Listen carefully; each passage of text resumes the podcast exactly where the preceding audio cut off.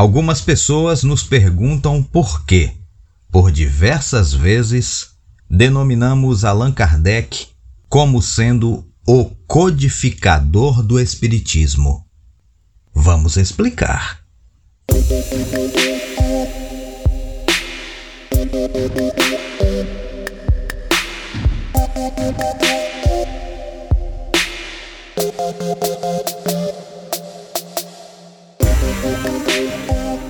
Contudo, é necessário destacar que ninguém deve sentir-se obrigado a enxergá-lo como nós fizemos até pouco tempo, pois a maneira como enxergamos vai muito além da que trouxemos aqui.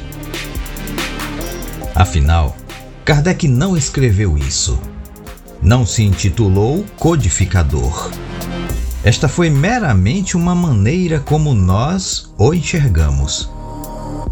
Primeiro, temos que ter em mente o que significa codificar. Encontraremos no dicionário Ouais da língua portuguesa, dicionário por Antônio Ouais, filólogo, lexicógrafo, tradutor, crítico literário, professor, que codificar é reunir leis em código, sistematizar. E Kardec não reuniu as leis divinas de forma sistemática? Em outros dicionários encontraremos reunir numa só obra textos, documentos, extratos oriundos de diversas fontes, coligir compilar.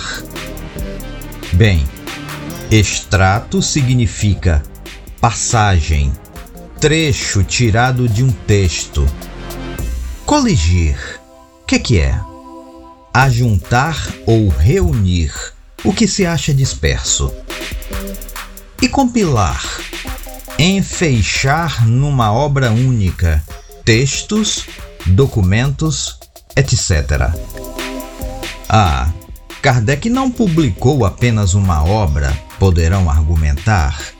Contudo, podemos afirmar que a obra de Allan Kardec está toda completa em seus 23 livros publicados. Ou não? E só para constar, não são obras básicas, não, viu? São as obras fundamentais. É assim que o próprio autor se refere a elas em diversos dos seus livros.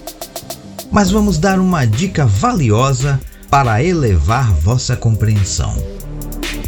Catálogo racional de obras para se fundar uma biblioteca espírita. Obras fundamentais da doutrina espírita. Dá uma olhada.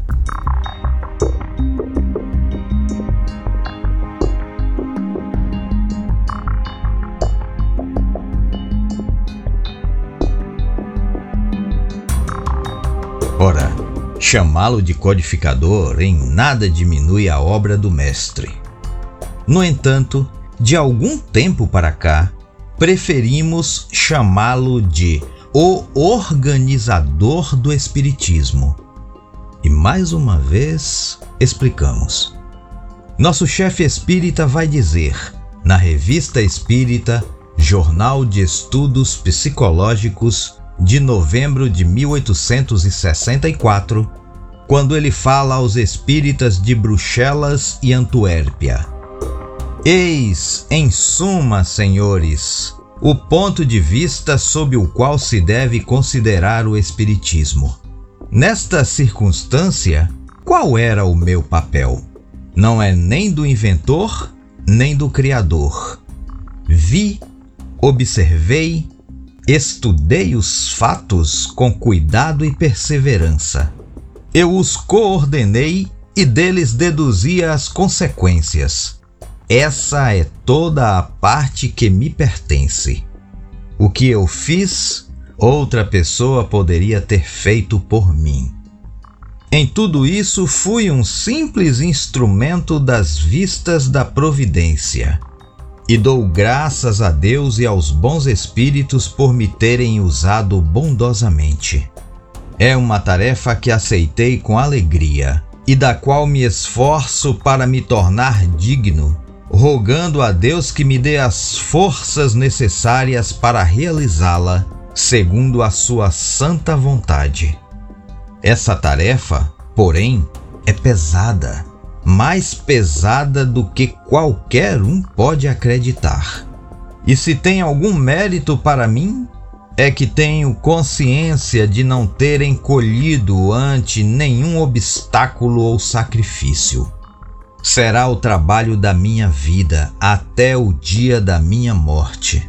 Porque diante de uma meta tão importante, todos os interesses materiais e pessoais desaparecem como pontos diante do infinito.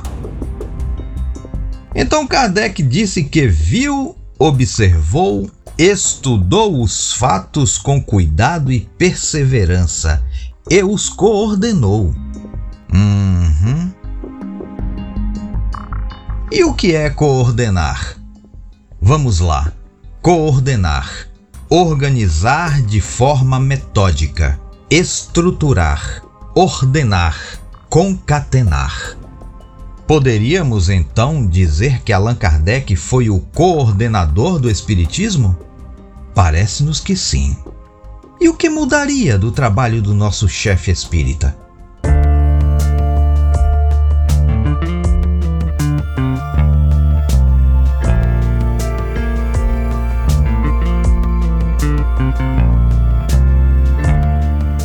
Em O que é o Espiritismo, no capítulo 1, veremos. Visitante. O Senhor tinha razão de dizer que das mesas giratórias e falantes saiu uma doutrina filosófica. E longe estava eu de suspeitar as consequências que surgiram de um fato encarado como simples objeto de curiosidade. Agora vejo quanto é vasto o campo aberto pelo vosso sistema. Diz Allan Kardec. Nisso vos contesto, caro Senhor. Dais-me subida honra, atribuindo-me esse sistema quando ele não me pertence. Ele foi totalmente deduzido do ensino dos Espíritos.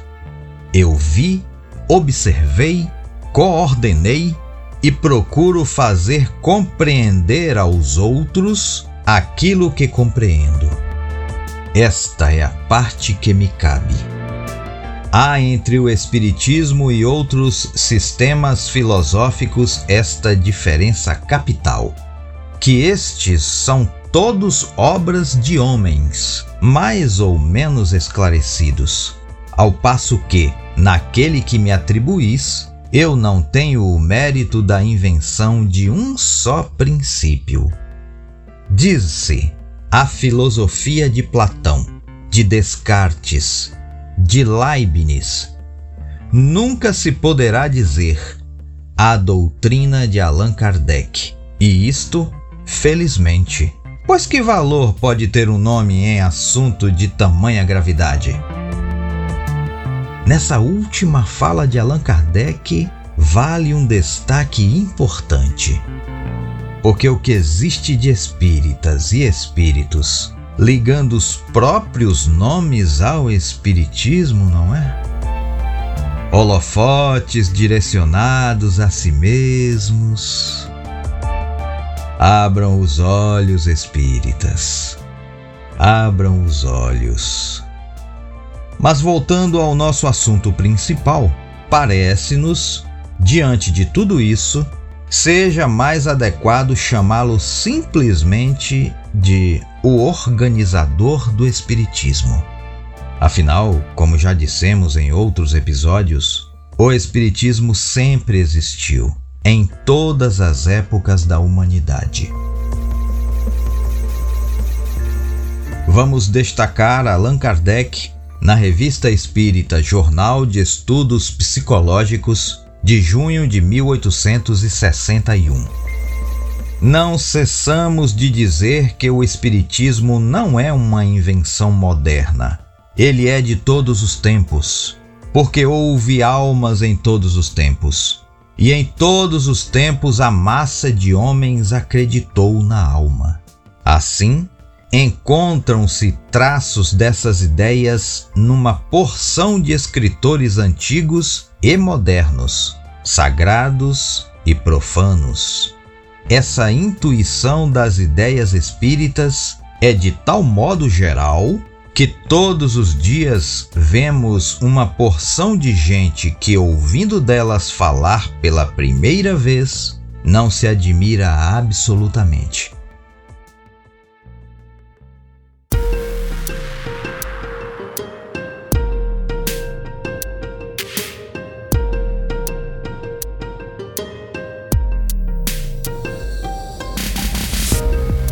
Pode até parecer uma discussão um tanto pueril essa sobre a palavra codificador. Mas sabe que não? É sempre importante colocar os pingos nos is em relação à ciência espírita e ao seu organizador.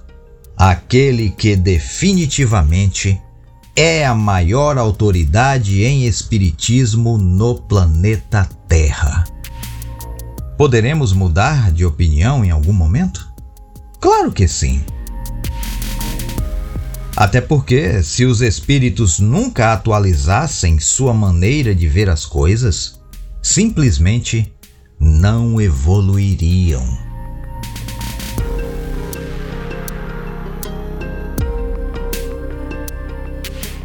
E nosso abraço de hoje vai para todas as pessoas que nos escutam do Panamá. Nos ouvem da província de Panamá. Recebam nossos mais sinceros abraços e agradecimentos por vossa audiência. Muito obrigado.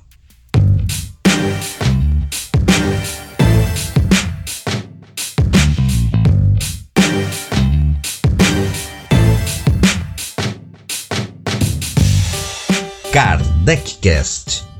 O Espiritismo, a vida e você.